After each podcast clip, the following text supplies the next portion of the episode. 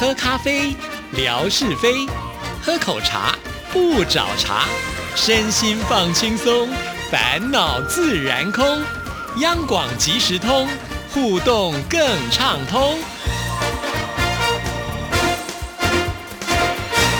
亲爱的听众朋友，大家好，欢迎收听今天的央广即时通，我是谭志毅。好快啊，又是一个星期的开始，尤其呢，今天已经是五月份的最后一个礼拜啊。换言之，二零二零年这一大半都快要过去了啊，真的是今年最特别了。好像呢，没做什么样的事情，时间就一溜烟的过去。可能也因为受到疫情的影响吧，哈。那现在这个疫情呢，也有趋缓的现象了啊。那也希望呢，大家还是要特别的小心啊。一日完全没有消除之前，我们大家都还是呢要养成一些好习惯。好，那在今天节目里呢，要来回复听众朋友的信件。首先呢，先来呃听听景斌先生为我们带来什么样的生活美学之万事万物的由来。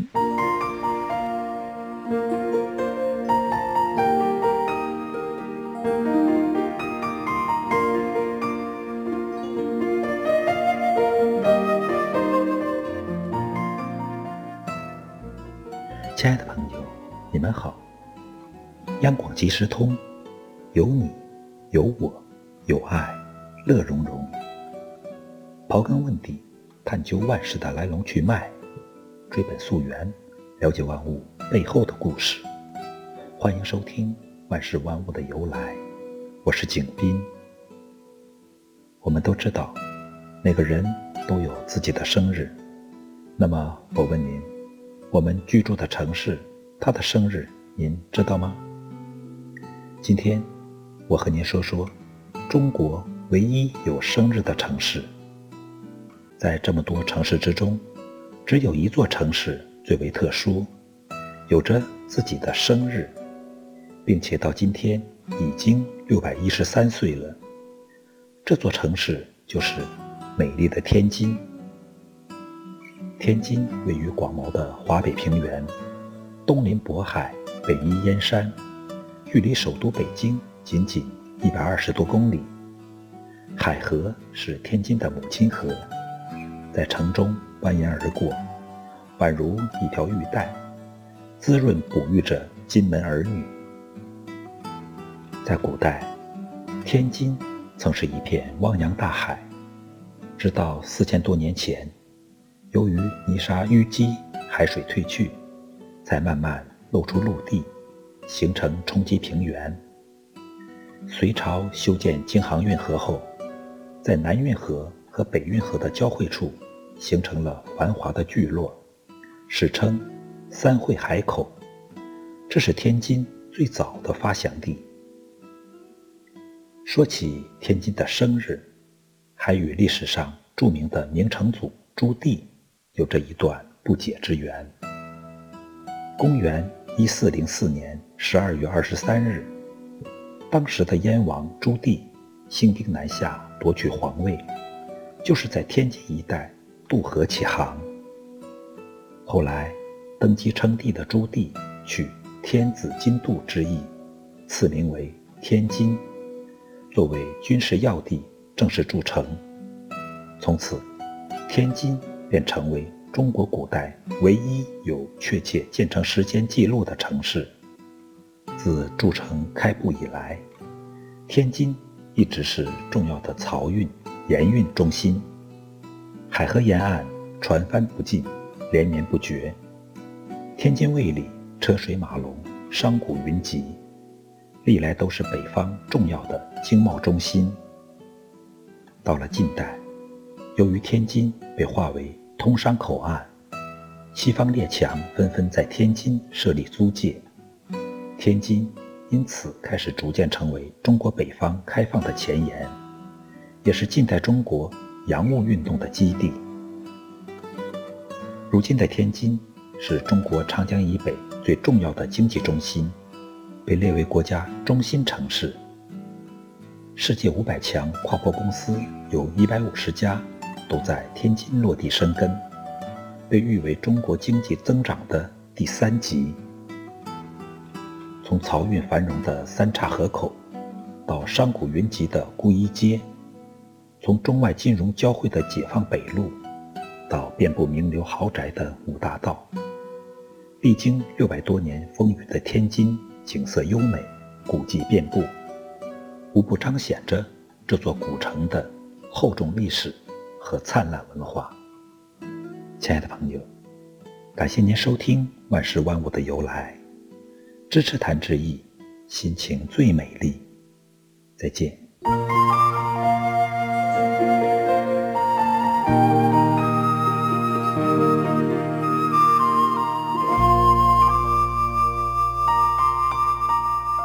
谢谢景斌先生。那我们现在呢就要来回复信件了啊。今天我们要来回复的这封信件呢，它是一封手写信哦。比较特别的是呢，他写完之后用拍照直接透过微博的私讯传给志毅，这确实也是一个最快不会搞丢的好方法啊。那这位听众朋友的这个微博的名称呢，一看就知道是我们文哥的超级忠粉哈。用户你我好时光，干脆呢就直接把节目名称呢运用在这上面了。诶，那下。次我们会不会也有志毅的忠实的听众朋友之间呢？会在微博上用什么用户央广即时通啊，我爱央广即时通之类的。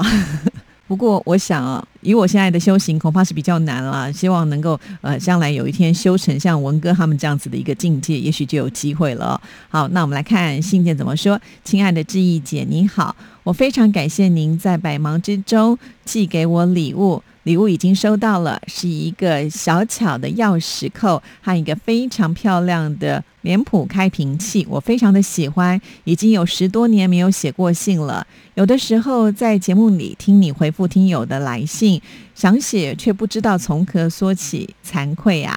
哇，十多年没有写信了耶，居然就写给志毅哦，觉得非常非常的荣幸。其实写信也不是这么的难哦，就好像呢我们在微博里面聊天一样，或者是你听节目有什么样的感触，都非常的欢迎呢，大家可以留个只字片语啦。哈。那我们再来看一下下一段呢，我是在 QQ 群里听到你主持央广即时通节目的，每一期都舍不得落下。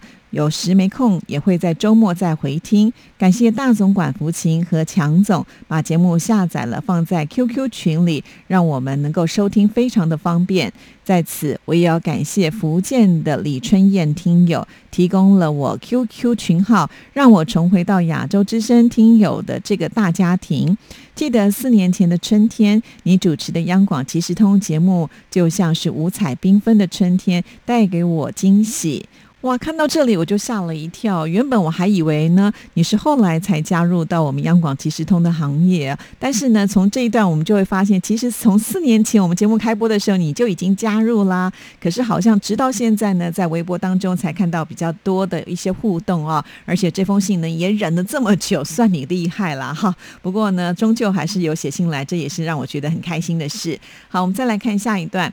我的儿子学说话比其他的小朋友晚了两年多，两岁前只会叫妈妈。那个时候真的很担心他是不是哑巴，还好呢，别人跟他打招呼他会微笑，让我感到欣慰。医生说他有轻度的自闭症。四年前上小学一年级，开学的第一天，因为不懂学校的规则，没排好队，被班主任批评了。他伸手抓了一下老师，老师就说他有攻击性的行为，不适合在这个学校上学，要我把他送到特殊的学校学习。但后来因为没有本地户口，特殊学校不接收，才跟校长商量，家长到学校去陪读。就这样，我白天带着儿子坐在教室的最后一排学习，夜里等儿子睡着了。悄悄的会听央广即时通，放松心情。一学期快结束时，校长见他表现不错，让他慢慢学习自立，我就退出教室，在学校走廊里看书。第二学期就不让我陪读了。有时班主任老师会打电话来说孩子打架了，我会很着急的赶到学校去了解事情。孩子表达不出事情的经过，经常挨批评。还要向一起打架的同学道歉，我只好向其他的同学了解情况。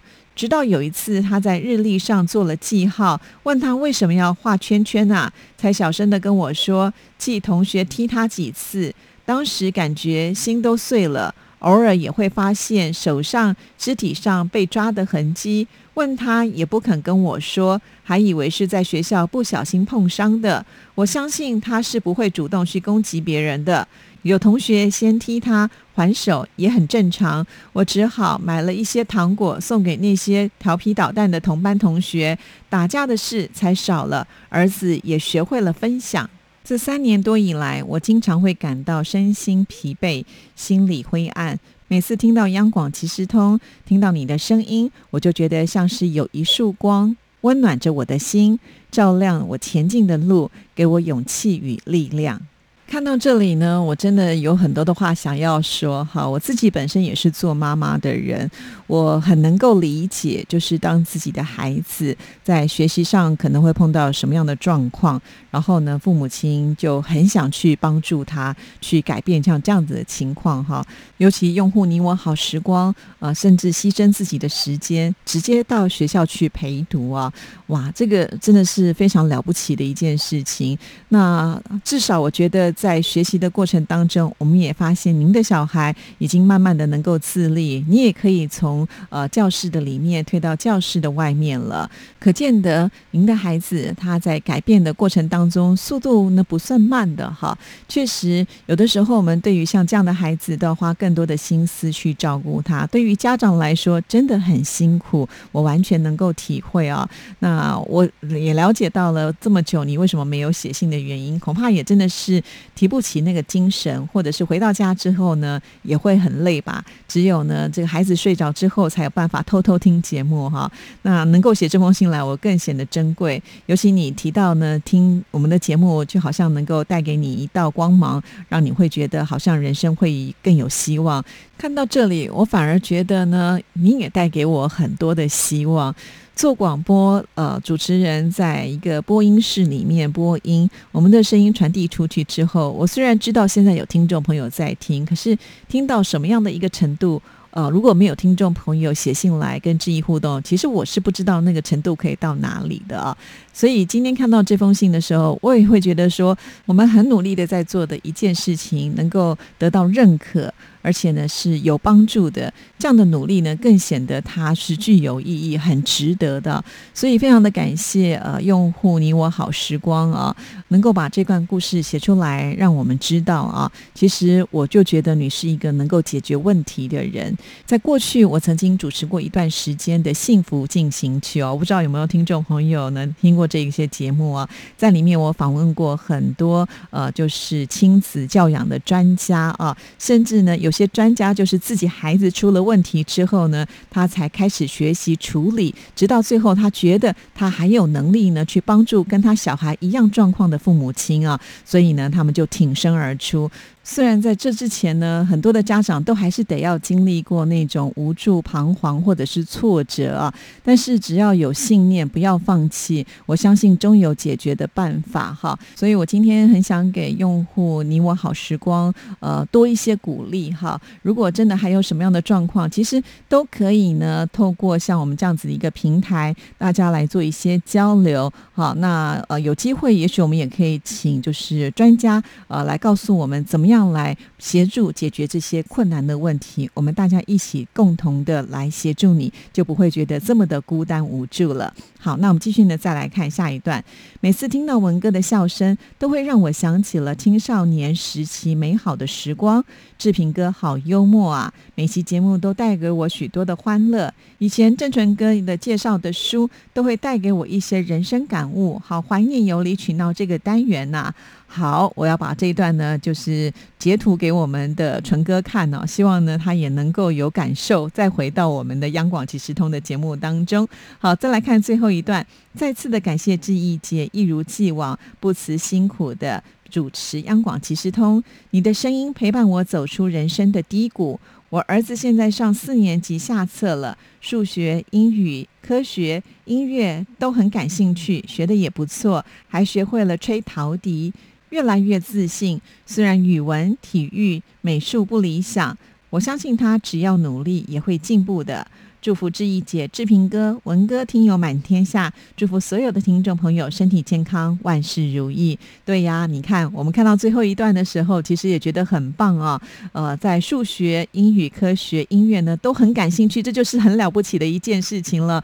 我相信很多孩子都不一定能够做得到哦，有这么多科都是会有兴趣的，尤其很喜欢吹陶笛啊。呃，我自己本身学过音乐的人，我很鼓励所有的父母亲，如果有机会的话，让孩子多接触音乐吧。那记忆有主持另外一个节目，就是弦外之音啊。这个节目里呢，除了记忆之外，我们还有一位呢心理专家，就是戴胜峰老师啊。他常常呢也会透过这个心理学的角度来告诉我们，其实呃这个音乐可以带给我们有很多正面能量的影响啊。这些影响可能还会超过，比如说我们看的文字，或者是别人跟我们说的那一种力量，很神奇，对不？对可是呢，真的可以，不然就不会有所谓的音。乐治疗了嘛？哈，这些呢都在弦外之音的节目当中有说过。那错过的朋友也没关系哈，大家可以到我们电台的官网上去呢，就可以找到志毅的这个弦外之音的节目，欢迎大家去听听看啊。那我自己呢，以学音乐过来人的身份，也想跟大家来分享一下。其实我在音乐里面会找到非常多的快乐，而这些快乐有的时候我也是没有办法用言语来很精准的说给大家听啊，啊因为呃，我常常会觉得。孤单，或者是当我心情不好的时候。我就会去弹乐器，用透过这个音乐来陪伴我自己，来疗愈我自己啊。所以有时候回想，我觉得我自己的人生真的非常的幸运。呃，就是在高中时期一直到大学，我念的都是音乐科系哈，因为这是我自己个人非常喜欢的兴趣。所以在念书的过程当中，我真的有这种如鱼得水的感觉，不用再去算那个讨人厌的数学，或者是不断给我挫折感的物物理化学 哈。那虽然我进了学校。之后，我也很清楚，我不是那一种天才型的学生，呃，将来也成不了音乐家。可是我觉得没有关系啊，这些都不影响我对音乐的喜好。虽然呢，我在念书的时候，我也不知道我毕业的时候会从事什么样的工作，可是又没有想到呢，当我做了广播节目主持人的时候，音乐反而是我一个很大的呃辅助的工具啊。因为毕竟在广播的世界里面，我们除了要播音之外呢，再来就是要播音乐了嘛，哈。所以我又觉得好棒哦，我的学习还是可以运用在我的工作上面呢。因此，真的希望所有的听众朋友多一点时间给自己，能够去接触音乐。去感受音乐所带来的美好啊！那用户你我好时光特别提到了自己的孩子喜欢陶笛，那在这边呢，不免我也要跟听众朋友稍微预告一下哈，在台湾呢有一位陶笛演奏家非常的有名，他的名字就叫做陶笛阿志，他是一个很正面能量的人哦。那么他呃几乎每一年都会推出一张陶笛演奏专辑，在今年初吧，他也推出了一张新的作品啊。那很快的，他也会来到我们音乐 MIT 的。节目当中接受致意的访问呢，所以我也建议呢，用户你我好时光，到时候也可以带着孩子呢一起来听广播节目啊，因为有的时候可能一个广播节目的影响。能够呢增强孩子对音乐的兴趣，我觉得这也是呢广播一个非常大的功能啊。其实这一块呢，真的不用质疑多说什么。所有的听众朋友，现在呢还在继续听我们节目的朋友们，本身都是最好的实证的例子啊。随着时代不断的在进步，很多事情都在改变，而我们的传统的广播的方式呢，现在呢也跃升了联合所谓的数位的时代，也就是我们的听众朋友，很多人他不用呢再去。调那个叽叽喳喳的收音机，在你的手机里，其实也就可以听得到我们的广播了。那甚或是呢，我们现在也会开放直播，让呃大家能够看到我们在直播当中的画面啊。所以，我们也是跟着在进步。那如果可以的话呢，也可以带领您的孩子呢一起来接触广播，因为在广播当中还是保有那个传统最直朴，而且呢是最诚恳，呃，是一种我觉得值得信赖的传播媒体啦。那啊，相信听众朋友应该也能够认同志毅所说的话哈。至少在我们央广的节目当中，我相信听众朋友听了这么久没有离开我们，那其中呢一定有吸引你的地方，那就把这样子的一种精神可以传承下去。我相信对自己的呃小孩来说都会蛮好的啊，因为呃听广播它也是一种兴趣的培养嘛，而且呢它永远都是一个最好的陪伴的工具啊。那当我们可能心情不好的时候，也可以透过广播来呃诉说心声，更何况现现在我们也是结合了微博，大家也可以在上面互动，所以可以呢多多的帮我们做推广。好了，今天节目时间到，就聊到这里，祝福大家，我们下次见，拜拜。